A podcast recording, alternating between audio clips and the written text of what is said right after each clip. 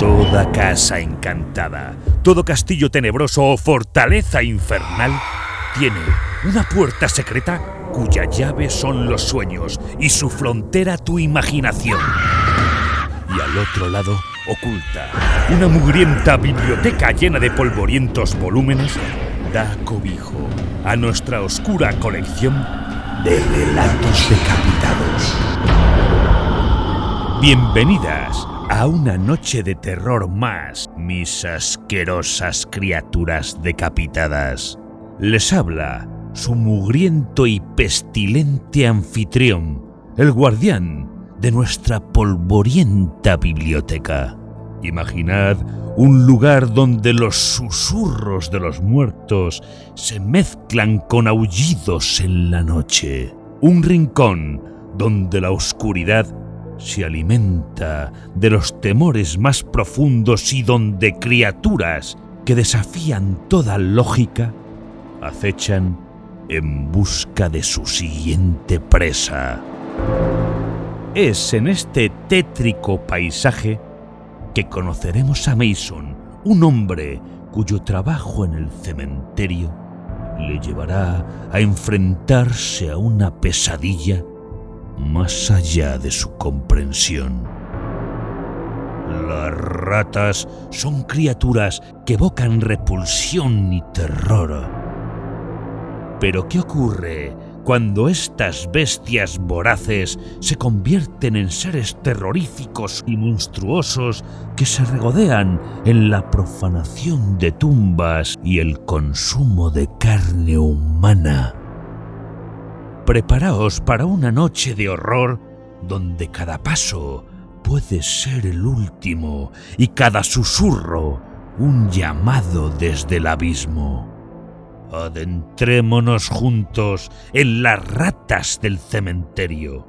Un relato que desafía los límites de lo macabro y donde conoceremos a las primas menos guapas y simpáticas de Mickey Mouse.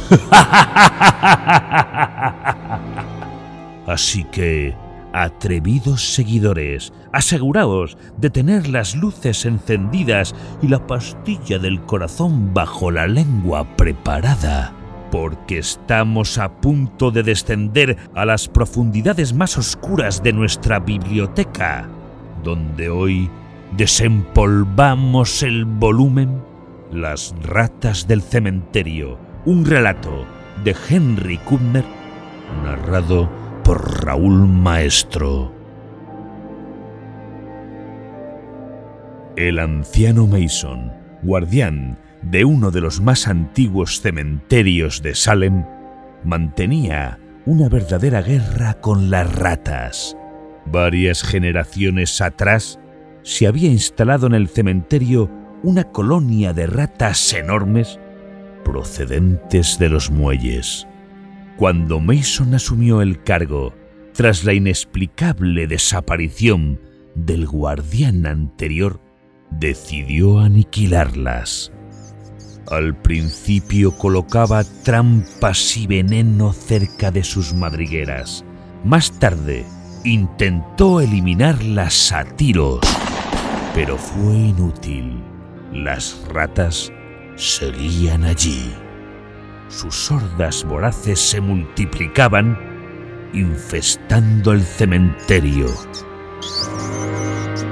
Eran grandes, aun tratándose de la especie Musdezumanus, cuyos ejemplares llegan hasta los 35 centímetros, sin contar la cola, pelada y gris.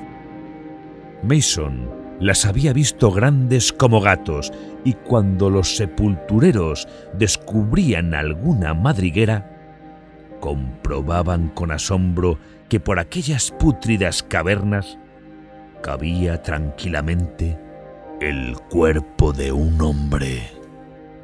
Al parecer, los barcos que antaño atracaban en los ruinosos muelles de Salem debieron de transportar cargamentos muy extraños. Mason se asombraba a veces de las proporciones enormes de estas madrigueras. recordaba ciertos relatos fantásticos que había oído llegar a la decrépita y embrujada ciudad de Salem. Eran relatos que hablaban de una vida embrionaria que persistía en la muerte oculta en las perdidas madrigueras de la tierra. Ya habían pasado los tiempos en que Cotton Mather exterminaba los cultos perversos y los ritos orgiásticos celebrados en honor a Hécate y de la siniestra Magna Mater. Pero todavía se alzaban las tenebrosas mansiones de torcidas guardillas, de fachadas inclinadas y leprosas, en cuyos sótanos, según se decía, aún se ocultaban secretos blasfemos y se celebraban ritos que desafiaban tanto a la ley como a la cordura. Moviendo significativamente sus cabezas canosas, los viejos aseguraban que en los antiguos cementerios de Salem había bajo tierra cosas peores que gusanos y ratas.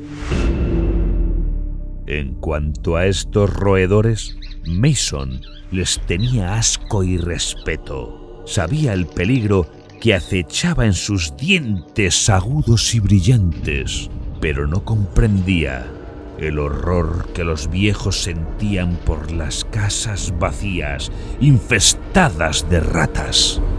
Había escuchado rumores sobre criaturas espantosas que moraban en lo profundo y que tenían poder sobre las ratas, a las que agrupaban en ejércitos disciplinados.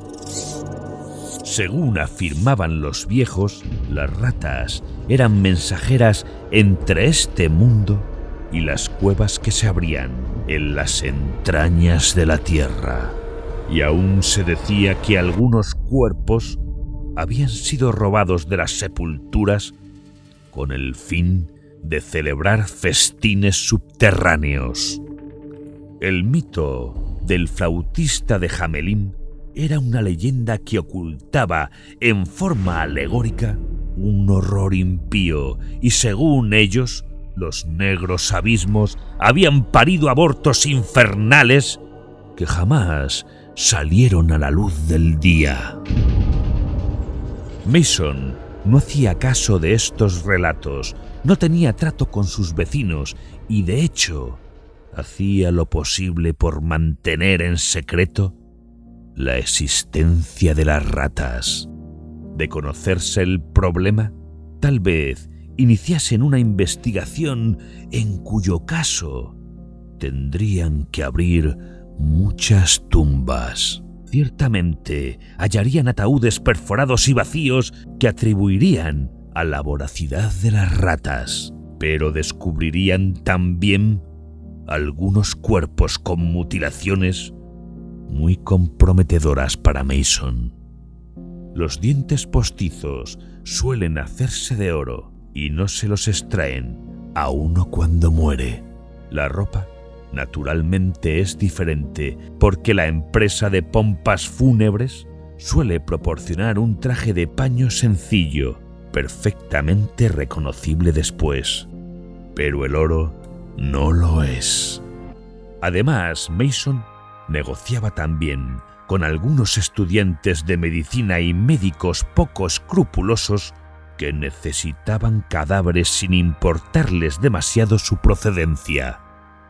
Hasta ese momento Mason se las había arreglado, negaba tajantemente la existencia de las ratas aun cuando éstas le hubiesen arrebatado el botín.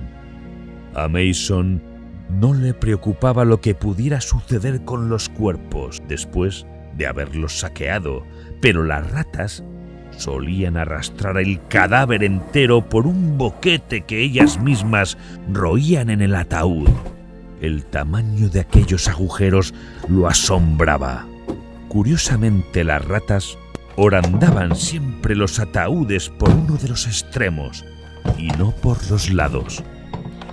Parecía como si trabajasen bajo la dirección de algo dotado de inteligencia.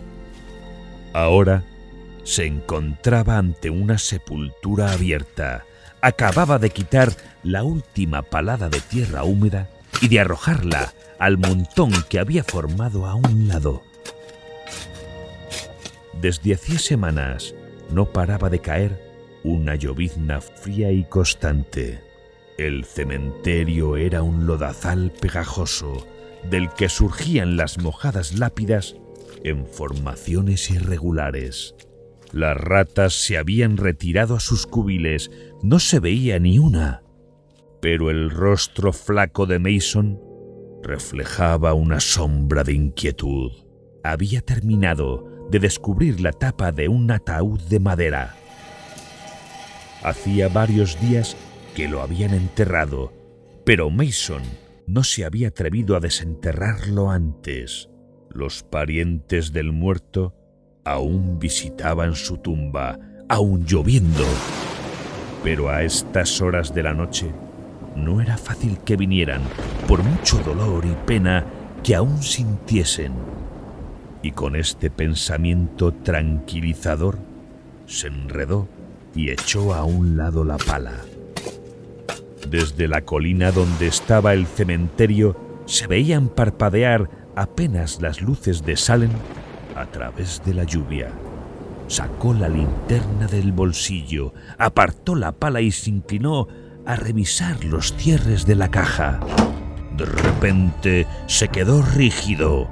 Bajo sus pies había notado un murmullo inquieto, como si algo arañara o se revolviera dentro. Por un momento sintió una punzada de terror supersticioso que pronto dio paso a una ira insensata al comprender el significado de aquellos ruidos. Las ratas le habían adelantado otra vez. En un rato de cólera, arrancó los candados del ataúd, insertó la pala bajo la tapa e hizo palanca hasta que pudo levantarla con las manos. Encendió la linterna y enfocó el interior del ataúd. La lluvia salpicaba el blanco tapizado de raso. Estaba vacío.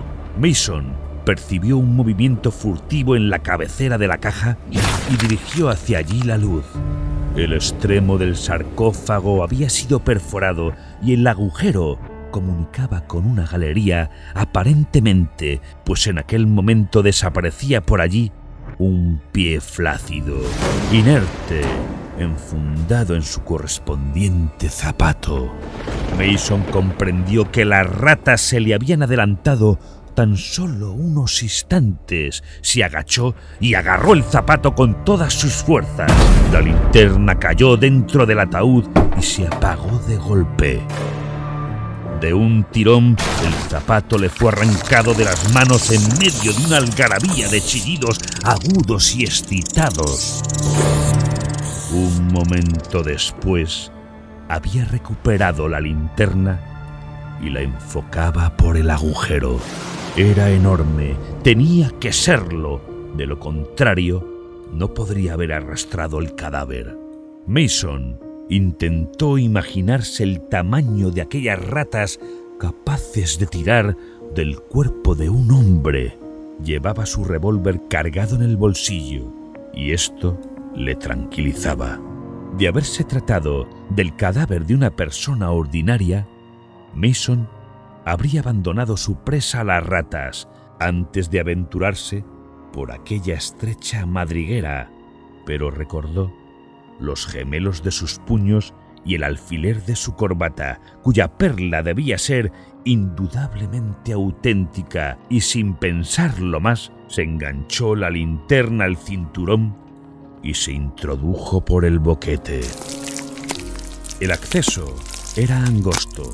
Delante de sí a la luz de la linterna podía ver cómo las suelas de los zapatos seguían siendo arrastradas hacia el fondo del túnel.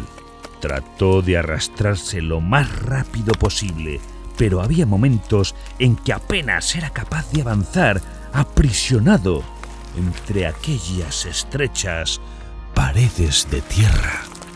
El aire se hacía irrespirable por el hedor del cadáver. Mason decidió que, si no lo alcanzaba en un minuto, regresaría.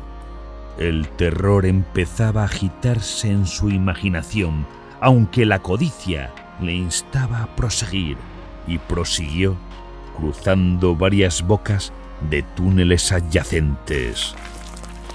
Las paredes de la madriguera estaban húmedas y pegajosas. Dos veces oyó a sus espaldas pequeños desprendimientos de tierra.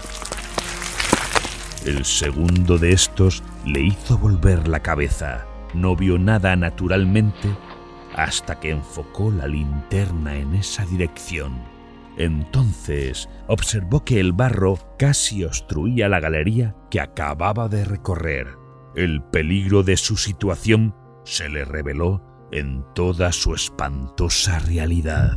El corazón le latía con fuerza solo de pensar en la posibilidad de un hundimiento. Decidió abandonar su persecución a pesar de que casi había alcanzado el cadáver y las criaturas invisibles que lo arrastraban. Pero había algo más en lo que tampoco había pensado. El túnel era demasiado estrecho para dar la vuelta. El pánico se apoderó de él por un segundo, pero recordó la boca lateral que acababa de pasar y retrocedió dificultosamente hasta allí. Introdujo las piernas hasta que pudo dar la vuelta. Luego comenzó a avanzar desesperadamente hacia la salida. De repente, una puntada le traspasó la pierna. Sintió que unos dientes afilados se le hundían en la carne y pateó frenéticamente para librarse de sus agresores. Oyó un chillido penetrante y el rumor presuroso de una multitud de ratas que se escabullían. Al enfocar la linterna hacia atrás, lanzó un gemido de horror. Una docena de enormes ratas lo observaban atentamente y sus ojos malignos parpadeaban bajo la luz. Eran deformes, grandes como gatos. Tras ellos vislumbró una forma negruzca que desapareció en la oscuridad. Se estremeció ante las increíbles proporciones de aquella sombra. La luz contuvo a las ratas durante un momento, pero no tardaron en volver a acercarse furtivamente. Al resplandor de la linterna, sus dientes parecían teñidos de carmesí. Mason forcejeó con su pistola, consiguió sacarla de su bolsillo y apuntó cuidadosamente. Estaba en una posición difícil. Procuró pegar los pies a las mojadas paredes de la madriguera para no herirse. El estruendo lo dejó sordo durante unos instantes. Después, una vez disipado el humo, vio que las ratas habían desaparecido. Guardó la pistola y comenzó a reptar velozmente a lo largo del túnel pero no tardó en oír de nuevo las carreras de las ratas, que se le echaron encima otra vez. Se le amontonaron sobre las piernas, mordiéndole y chillando de manera enloquecedora. Mason empezó a gritar mientras echaba mano a la pistola. Disparó sin apuntar y no se hirió de milagro. Esta vez las ratas no se alejaron tanto. Mason aprovechó la tregua para reptar lo más rápido que pudo, dispuesto a hacer fuego a la primera señal de un nuevo ataque. Oyó movimientos de patas y alumbró hacia atrás con la linterna. Una enorme rata gris se paró en seco y se quedó mirándole, sacudiendo sus largos bigotes y moviendo de un lado a otro muy despacio su cola áspera y pelada. Mason disparó y la rata echó a correr. Continuó arrastrándose. Se había detenido un momento a descansar junto a la negra abertura de un túnel lateral cuando descubrió un bulto enorme, informe sobre la tierra mojada, un poco más adelante. Lo tomó por un montón de tierra desprendido del techo. Luego vio que era un cuerpo humano. Se trataba de una momia negra y arrugada, y vio, preso de un pánico sin límites, que se movía. Aquella cosa monstruosa avanzaba hacia él y a la luz de la linterna vio su rostro horrible a poca distancia del suyo. Era una calavera descarnada, la faz de un cadáver que ya llevaba años enterrado, pero animada de una vida infernal. Tenía los ojos vidriosos, hinchados, que delataban su ceguera, y al avanzar hacia Mason, lanzó un gemido plañidero y entreabrió sus labios pustulosos desgarrados en una mueca de hambre espantosa. Mason sintió que se le lava la sangre. Cuando aquel horror estaba ya a punto de rozarle, Mason se precipitó frenéticamente por la abertura lateral, oyó arañar la tierra a sus pies y el confuso gruñido de la criatura que le seguía de cerca. Mason miró por encima del hombro, gritó y trató de avanzar desesperadamente por la estrecha galería. Reptaba con torpeza. Las piedras afiladas le herían las manos y las rodillas. El barro le salpicaba en los ojos, pero no se atrevió a detenerse ni un segundo. Continuó avanzando a gatas, jadeando, rezando y maldiciendo histéricamente. Con chillidos triunfales, las ratas se precipitaron de nuevo sobre él con la voracidad pintada en sus ojos. Mason estuvo a punto de sucumbir bajo sus dientes, pero logró desembarazarse de ellas. El pasadizo se estrechaba y, sobrecogido por el pánico, pataleó, gritó y disparó hasta que el gatillo pegó sobre una cápsula vacía, pero había rechazado las ratas. Observó entonces que se hallaba bajo una piedra grande, encajada en la parte superior de la galería, que le oprimía cruelmente la espalda. Al tratar de avanzar, notó que la piedra se movía y entonces se le ocurrió una idea. Si pudiera dejarla caer de forma que obstruyese el túnel, la tierra estaba empapada por la lluvia se enderezó y empezó a quitar el barro que sujetaba la piedra. Las ratas se aproximaban.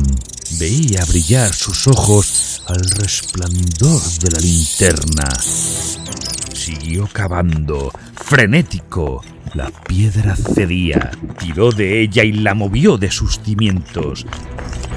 Se acercaban las ratas. Era el enorme ejemplar que había visto antes. Gris, leprosa, repugnante, avanzaba enseñando sus dientes anaranjados. Mason dio un último tirón de la piedra y la sintió resbalar hacia abajo. Entonces reanudó su camino a rastras por el túnel. La piedra se derrumbó tras de él y oyó un repentino alarido de agonía. Sobre sus piernas se desplomaron algunos terrones mojados. Más adelante le atrapó los pies un desprendimiento considerable del que logró desembarazarse con dificultad. El túnel entero se estaba desmoronando. Jadeando de terror, avanzaba mientras la tierra se desprendía. El túnel seguía estrechándose hasta que llegó un momento en que apenas pudo hacer uso de sus manos y piernas para avanzar. Se retorció como una anguila hasta que de pronto notó un jirón de raso bajo sus dedos crispados y luego su cabeza chocó contra algo que le impedía continuar. Movió la pierna y pudo comprobar que no las tenía apresadas por la tierra desprendida. Estaba boca abajo. Al tratar de incorporarse, se encontró con que el techo del túnel estaba a escasos centímetros de su espalda.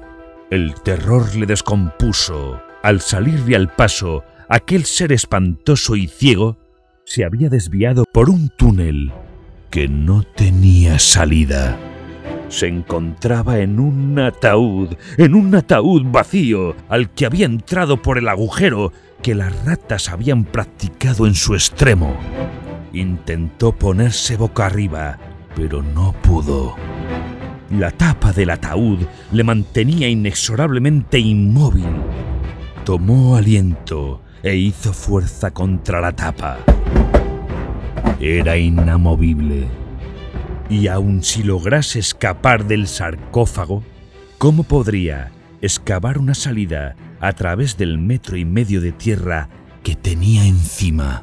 Respiraba con gran dificultad. Hacía un calor sofocante y el hedor era irresistible. En un paroxismo de terror, desgarró y arañó el forro acolchado hasta destrozarlo hizo un intento inútil por cavar, con los pies en la tierra desprendida que le impedía la retirada. Si lograse solamente cambiar de postura, podría excavar con las uñas una salida hacia el aire. ¡Hacia el aire! Una agonía candente penetró en su pecho. El pulso le dolía en los globos oculares. Parecía como si la cabeza se le fuera hinchando, a punto de estallar. De pronto oyó los triunfales chillidos de las ratas. Comenzó a gritar, enloquecido, pero no pudo rechazarlas esta vez. Durante un momento se revolvió histéricamente en su estrecha prisión y luego se calmó bloqueado por la falta de aire. Cerró los ojos. Sacó su lengua ennegrecida y se hundió en la negrura de la muerte. Con los locos chillidos de las ratas taladrándole los oídos.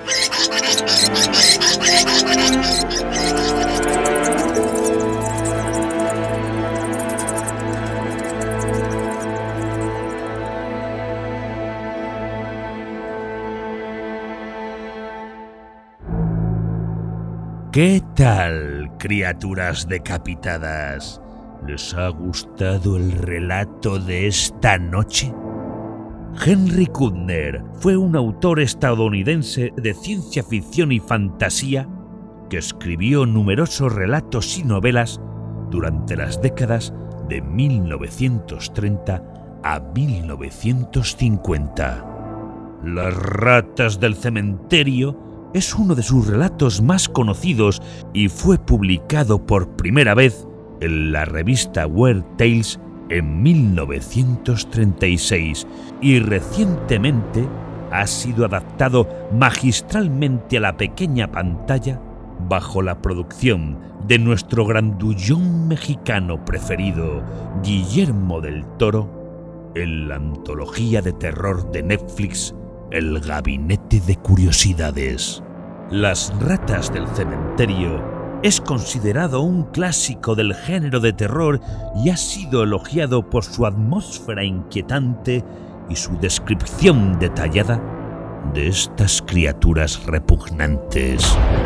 Criaturas que por otra parte a mí me parecen realmente entrañables y enternecedoras. No me digan que después de haber escuchado el relato no les ha entrado unas enormes ganas de adoptar a un pequeño y hambriento hámster. Hasta otra, me despido de todos ustedes. Buenas noches y hasta el próximo relato decapitado.